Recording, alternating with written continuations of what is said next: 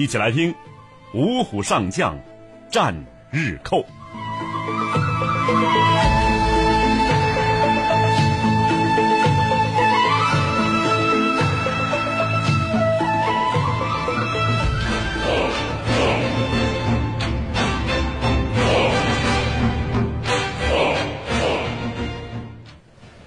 一九三七年，傅作义击败了不可一世的百元氏。日寇名将湘粤清司指挥的第一军，也被卫立煌将军和孙连仲将军击败，而且还险些覆灭。卫立煌呢，是国军中央系五虎大将之首；孙连仲是西北军五虎大将之首。卫立煌、孙连仲与薛岳、李宗仁、傅作义。并称为抗日五虎上将，扬威世界。薛岳将军呢，曾经获美国总统杜鲁门颁发的自由勋章，表彰其抗日功绩。五原大战，全歼日寇水川机械化兵团。斯大林指令苏联驻华大使曾经向蒋介石为傅作义将军请功，傅作义继蒋介石之后第二个荣获青天白日勋章。卫立煌将军的照片呢，曾经被登载在美国《时代周刊》的封面。美英苏联报纸曾多次盛赞李宗仁、孙连仲的抗日功绩。五虎上将指挥的部队啊，共与日寇作战上千次，抗击日寇总兵力上百万。我们简单来介绍一下这抗战的五虎上将。薛岳，字伯陵，绰号是老虎仔，广东省。乐昌县人，国军一级陆军上将。抗战中啊，薛岳参加淞沪会战，任第十九集团军总司令，率部在刘杭、罗店与日寇血战，重创日寇。薛岳任第一战区前敌总司令，指挥兰峰会战，击败重创日寇土肥原师团。薛岳任第九战区司令，日寇携武汉大会战得胜之威啊！集结二十万人马，全是精锐，兵锋直指长沙，大有黑云压城城欲摧之势。失败悲观情绪弥漫着，投降之风甚嚣尘上。欧美军事专家认为啊，日军势不可当，中国必亡，援华已经没有任何意义。危难之时见英雄，薛岳拒绝蒋介石退出长沙的命令。长沙不守，军人之职何在？不听白崇禧劝告啊，慨然道：“与湘省共存亡。”薛岳采取节节抵抗、消耗疲敌、后退决战、争取外溢的做法，展开决战，按住敌头，攻敌两翼，切断敌尾，大败日寇，遏制住日寇攻势，形成抗战的相持局面。一九四一年十二月，日军横扫东南亚，英美军一败涂地，日寇二十余万第三次进攻长沙。薛岳采取天炉战法，诱敌进入决战地带，预伏在山区的主力杀出，对敌形成反包围，采用球星滚动攻击战术。薛岳通电呐，本会战，薛岳抱必死决心，必胜信念。薛岳是亲临前线，各集团军司令、军长上一线指挥，师团长率敢死队冲锋，数十万国军将士英勇奋战，只进不退，就像巨大雪球一样，在枪林弹雨炮火之中向前滚动，令凶恶的日寇恐怖。国军不停的进攻了半个多月，重创日寇。这场战役。稳定了东方国际反法西斯形势，被誉为“东方的斯大林格勒战役”。美国总统亲自给薛岳授勋。薛岳呀，先后指挥四次长沙大会战。薛岳号称“百战名将”。五虎上将第二位李宗仁，这李宗仁呢，字德林，广西临桂县人，国军一级上将。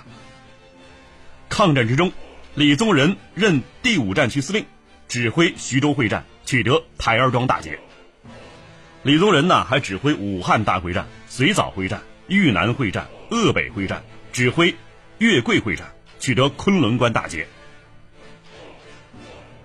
傅作义，字宜生，山西荣和县人，国军二级陆军上将。傅作义在长城抗战之中啊，率部在怀柔击败日寇，保卫了北平。傅作义率部还取得了绥远抗战胜利。傅作义指挥部队与日寇大小战斗三百多次，保持全胜，人称“常胜将军”。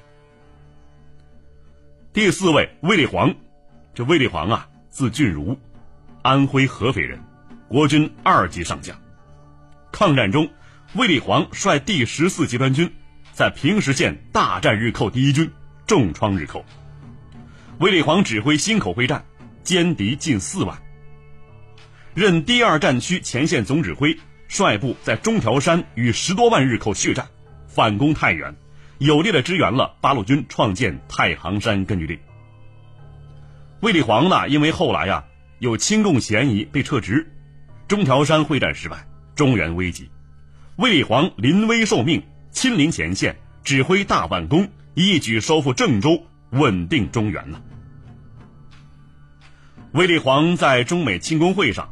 喷发豪言，他说道：“杀去日本，雪国耻，让中华战旗高高飘扬在日本首都东京。”卫立煌的照片呢，也刊登于美国《时代周刊》封面。日本人据称卫立煌啊，支那虎将。什么是传奇？他说：“您传。”越传越神，传着传着，这事儿就齐了。这里是晚星话传奇，欢迎您继续收听。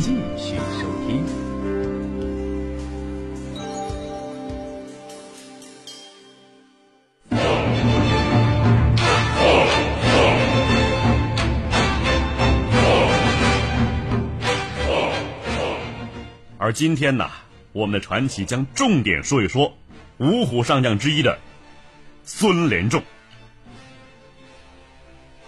孙连仲啊，字房鲁，是河北雄县人，国军二级上将。抗战之中，孙连仲任第二集团军副总司令兼第一军团司令，率部在平石县娘子关大战日寇。孙连仲任第二集团军的总司令，率部参加徐州会战，死守台儿庄，与日寇反复争夺，惨烈血战。危急时刻，亲率敢死队冲锋，为李宗仁调集大军围歼日寇，赢得时间，人称孙刚头。孙连仲参加信阳会战，武汉会战失利之后啊，二十万日寇沿江而上，攻占宜昌，重庆危急。孙连仲临危受命。任第六战区副司令兼前敌总指挥，指挥鄂西大会战，取得石牌大捷，收复宜昌、宜都，稳定重庆。孙连仲啊，因功升任第六战区司令，指挥常德大会战。这场战役啊，异常惨烈。孙连仲发挥打不垮的钢头精神，与日寇血战。孙连仲亲临一线督战。师长、旅长率敢死队冲锋啊！所部三个师长，许国璋少将、彭世亮少将、孙明锦少将壮烈牺牲，击败冈村宁次指挥的日寇。日寇名将冈村宁次大将称啊，最怕孙刚头的猛撞。孙连仲将军呢，是抗战风流人物之中的佼佼者，战功显赫，威震日寇，是世界闻名的抗日名将啊，是民族英雄。一个民族啊，不应该忘记自己的民族英雄。不知道为什么，现在知道抗日名将孙连仲将军的人太少了。孙连仲，我刚才介绍了，河北雄县人。这雄县呢，古称叫做瓦桥关。五代的时候，周世宗征辽，大败辽兵，收复瓦桥关。一代英豪周世宗。站在瓦桥关上，指点江山，数风流人物啊！燕赵自古多豪杰，多名将，战国名将燕赵最多呀。乐毅、廉颇、李牧、赵奢称一代沙场风流。而现在呢，千古风流已随滚滚东流逝去了，长江后浪推前浪，当今领一代风骚之英雄舍我其谁？燕赵大地，唯此城独雄。此后，此地必出盖世之英雄。瓦桥关从此改名为雄州，雄踞燕赵大地。古代雄州啊是兵家必争之地，所以说是民风强悍尚武。孙连仲呢出生的龙安村有一个古老传说，说周世宗征辽，在此大败辽兵。一代英杰周世宗面对大好河山，忧患强虏，虎视眈眈，生出啊安得猛士守四方的感叹。周世宗看见距自己一丈处有一块形状似猛虎的巨石，抽出宝剑，心中默默祈祷啊，求上天降下一员保家卫国的大将给我。上天若答应我的要求，就让我飞剑砍开那块虎石。他投剑砍向虎石，突然间呢，卷来一股怪风，卷起剑。飞到九百八十丈外的龙湾村落下，哐当的一声，金光迸炸，宝剑砍开了村中的一块龙形巨石。周世宗无奈感叹呐：“此地九百八十年之后会出一个保家卫国、威震敌胆的大将军，可惜与我无缘，此乃天意呀。”这历史啊，可能会与传说巧合。孙连仲自幼聪慧，读书刻苦，喜好武术技击，崇拜岳飞、史可法等民族英雄。有一天呢，私塾先生让学生写策论，论述强国之道。孙连仲是奋笔疾书：“中华危难蒙耻辱，男儿仗剑从军武。”为国效命抗敌辱，岂能在此言八股？他投笔昂首大呼：“大丈夫当从军报国，马革裹尸方随男儿之志。”先生被小孙连仲的报国壮志感动了，把自家祖传的武术绝技传授给孙连仲。孙连仲长大之后啊，是相貌堂堂，阔脸如重枣。大眼如朗星，身材魁梧，履历过人，凛然一副英雄之相啊！辛亥革命爆发以后，孙连仲去投军，母亲和哥哥听说呀，他在此战乱时代去当兵，那不是去充当炮灰吗？非常焦急呀，连夜赶赴县城，找到雄县县长王胡，请王胡啊把孙连仲从招兵名单里面除名。哥哥劝孙连仲啊。我们是家道富实啊，田产是年年增加，家业需要弟弟帮助料理，不要去当兵受苦了。孙连仲慨然道：“国家兴亡，匹夫有责。当今国家有难，男儿应当立志报效国家，岂能终老田园与草木同腐？我从军志向坚定，不可更改。”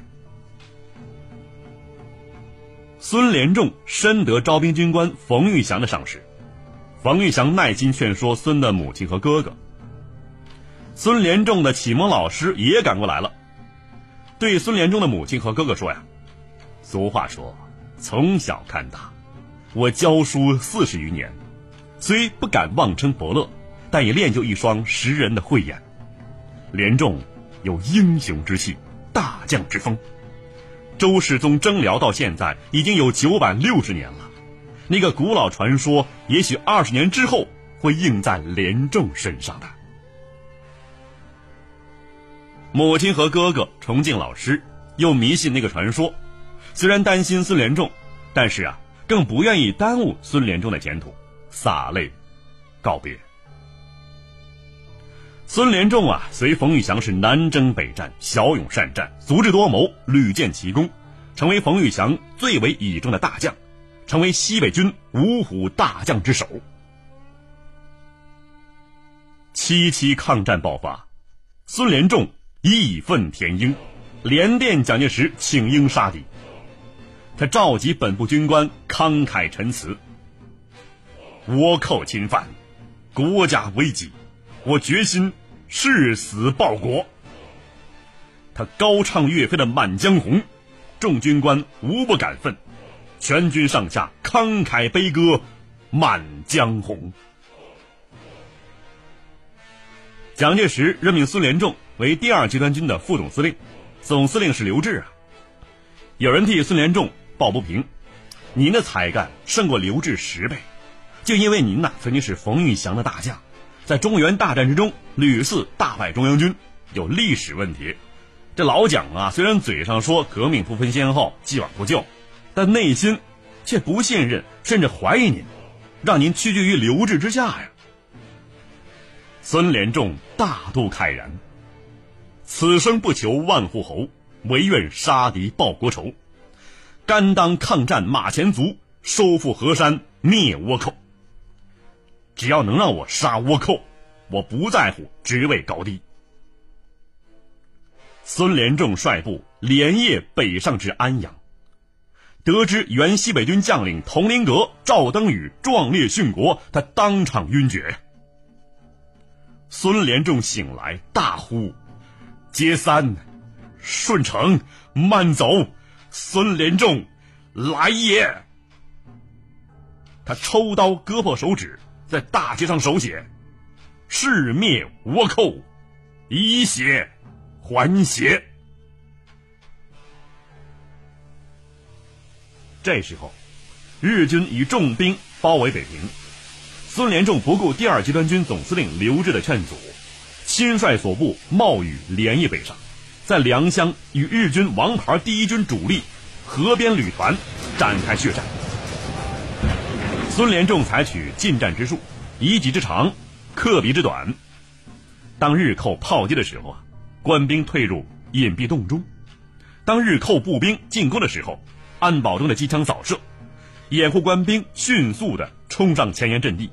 投出手榴弹，跃出战壕，与日寇展开白刃战，发挥西北军大刀队的威风。白天，日寇拥有空中和炮火优势，国军采取守势；夜晚，日寇失去空中支援，炮火优势减弱，国军则采取攻势。孙连仲亲临前线，冒着枪林弹雨，指挥全军反复冲杀，将士们浴血奋战。与日寇肉搏无数次，西北军大刀队大显神威呀！大刀狂砍日本鬼子，杀得日寇胆寒肝颤，大刀鲜血浪，卷垮日寇一次又一次进攻，接连是重创日军。双方在良乡西南的窦店对峙。河边正三少将见国军战线左翼有河流石塘，右翼是高地。中央是平川，决定采取压制两翼、中央突破的战术。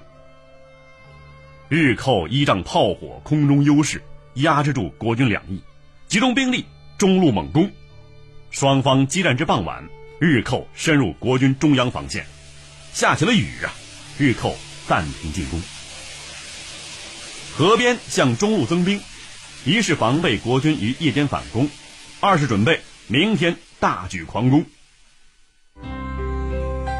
看古今中外，说喜怒哀乐，讲悲欢离合，道世间百态，晚星画传奇。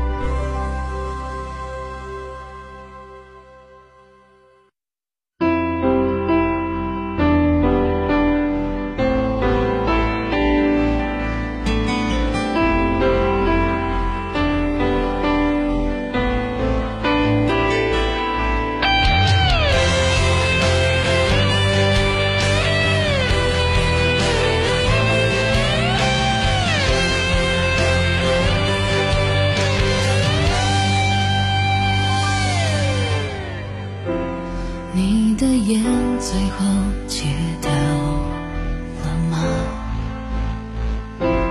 这些年过得还算幸福吗？这咖啡的甜度照旧是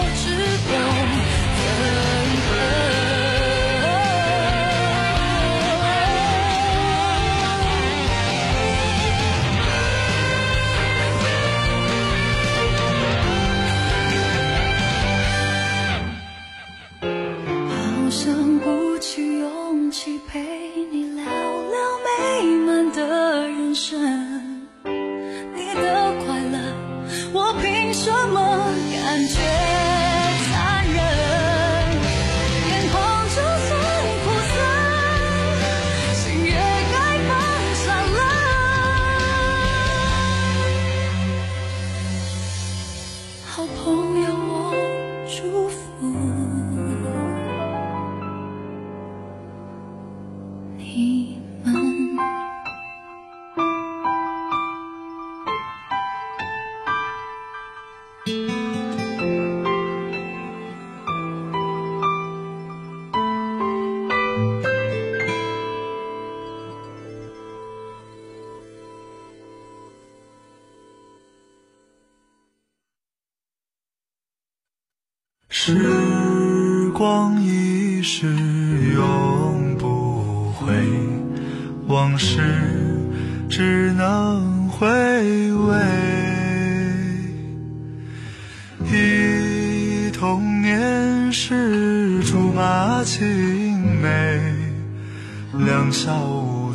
日夜相随时光一逝永不回往事只能回味。忆童年时竹马青梅两小无猜日夜相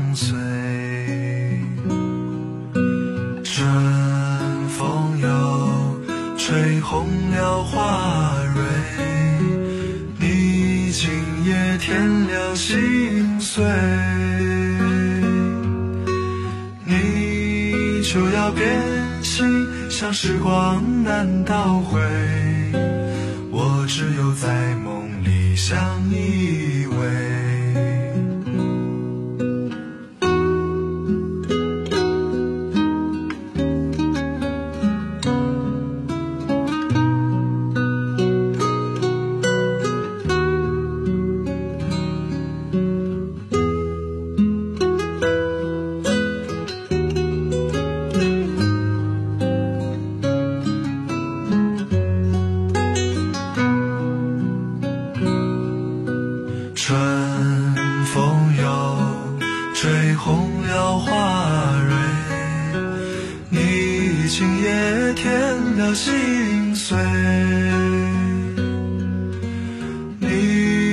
就要变心，像时光难倒回。